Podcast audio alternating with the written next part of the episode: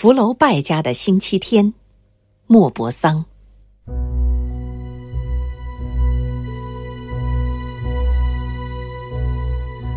那时，福楼拜住在六层楼的一个单身宿舍里，屋子很简陋，墙上空空的，家具也很少。他很讨厌用一些没有实用价值的古董来装饰屋子。他的办公桌上总是散乱地铺着写满密密麻麻的字的稿纸。每到星期天，从中午一点到七点，他一直都有客人来。门铃一响，他就立刻把一块很薄的红纱毯。盖到办公桌上，把桌上的稿纸、书、笔、字典等所有工作用的东西都遮了起来。他总是亲自去开门，因为佣人几乎每个星期日都要回家的。第一个来到的，往往是伊万·图格涅夫。他像亲兄弟一样的拥抱着这位比他略高的俄国小说家。屠格涅夫对他有一种很强烈并且很深厚的爱。他们相同的思想、哲学观点和才能，共同的趣味、生活和梦想，相同的文学主张、狂热的理想和共同的鉴赏能力与博学多识。使他们两人常常是一拍即合，一见面，两人都不约而同的感到一种，与其说是相互理解的愉快，倒不如说是心灵内在的欢乐。屠格涅夫仰坐在一个沙发上，用一种轻弱。并有点犹豫的声调，慢慢地讲着。但是，不管什么事情，一经他的嘴讲出，就都带上非凡的魅力和极大的趣味。福楼拜转动着蓝色的大眼睛，盯着朋友这张白的脸，十分钦佩的听着。当他回答时，他的嗓音特别洪亮，仿佛在他那古高卢斗士似的大胡须下面吹响着一把军号。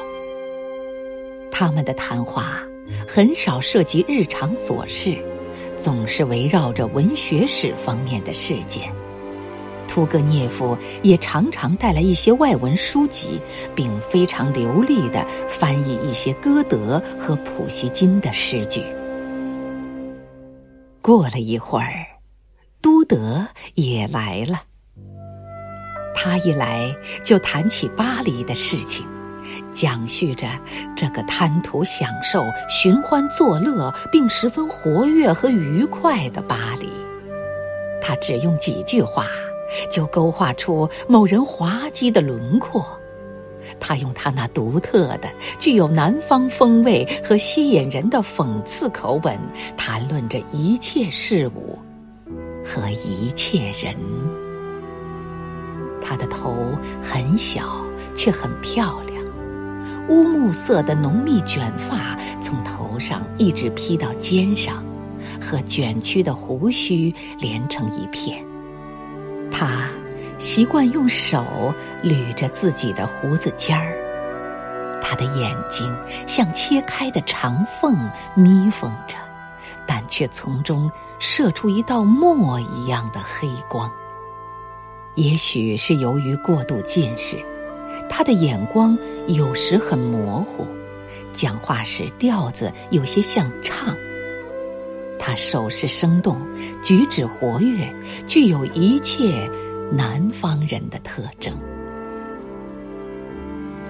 接着来的是左拉，他爬了六层楼的楼梯，累得呼呼直喘，一进来就歪在一把沙发上，并开始用眼光从大家的脸上寻找谈话的气氛和观察美人的精神状态。他很少讲话，总是歪坐着，压着一条腿，用手抓着自己的脚腕，很细心的听大家讲。当一种文学热潮或一种艺术的陶醉使谈话者激动了起来，并把他们卷入一些富于想象的人所喜爱的，但是极端荒谬、忘乎所以的学说中时，他还变得忧虑起来，晃动一下大腿，不时再发出几声“可是，可是”。然而，却被别人的大笑声所淹没。过了一会儿，当福楼拜的激情冲动过去之后，他就又不慌不忙地开始讨论，声音总是很平静，也很温和。他中等身材，微微发胖，一副朴实但很固执的面庞。他的头十分像古时意大利版画中人物的头颅一样，虽然不漂亮，但表现出他的聪慧和坚强性格。在他那很发达的前额上，竖立着很短的头发，直挺挺的鼻子像是被人很突然的在那长满浓密胡子的嘴上一刀切断。这张肥胖但很坚毅的脸的下半部，都覆盖着修得很短的胡须。黑色的眼睛虽然近视，但十分尖锐，透着探求的目光。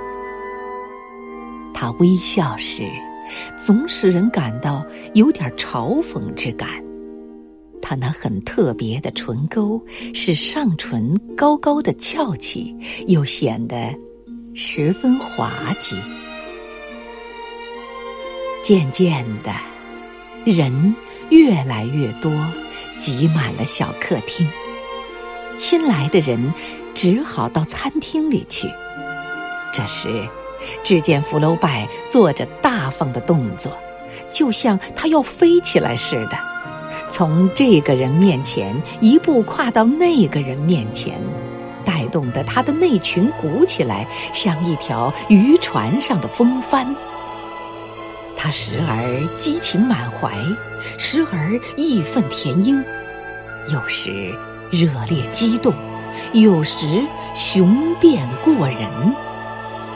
他激动起来，未免逗人发笑。但激动后和蔼可亲的样子，又使人心情愉快。尤其是他那惊人的记忆力和超人的博学多识，往往使人惊叹不已。他可以用一句很明了、很深刻的话结束一场辩论。一次思想的飞跃，纵观几个世纪。并从中找出两个类同的事实或两段类似的格言，再加以比较。于是，就像两块同样的石块碰到一起一样，一束启蒙的火花从他的话语里迸发出来。最后，他的朋友们一个个的陆续走了。分别送到前厅，最后再单独和每个人讲一小会儿，紧紧握握对方的手，再热情的大笑着，用手拍打几下对方的肩头。